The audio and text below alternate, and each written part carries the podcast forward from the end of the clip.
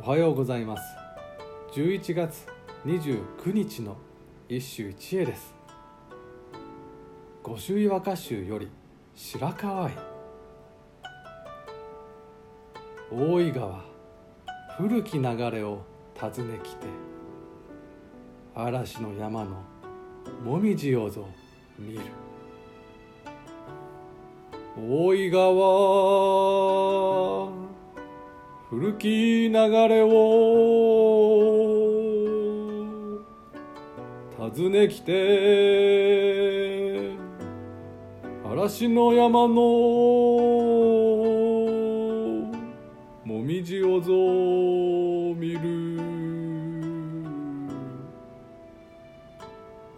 もみじが生える川は何も竜田川だけではない。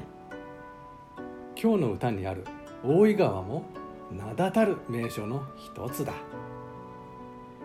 京都嵐山の麓を流れ宇田大悟をはじめ歴代の天皇らの行幸を誘った。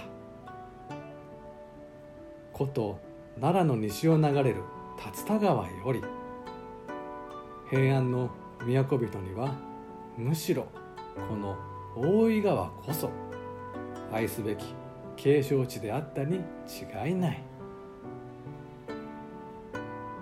今日の歌読み人は白河院さすがと思うのは単に嵐山に来てもみじを見るというだけの歌を見事成立させてしまうその風格だ。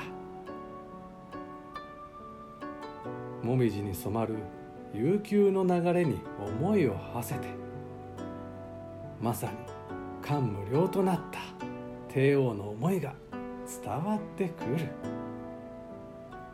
以上今日も素晴らしい歌に出会いました。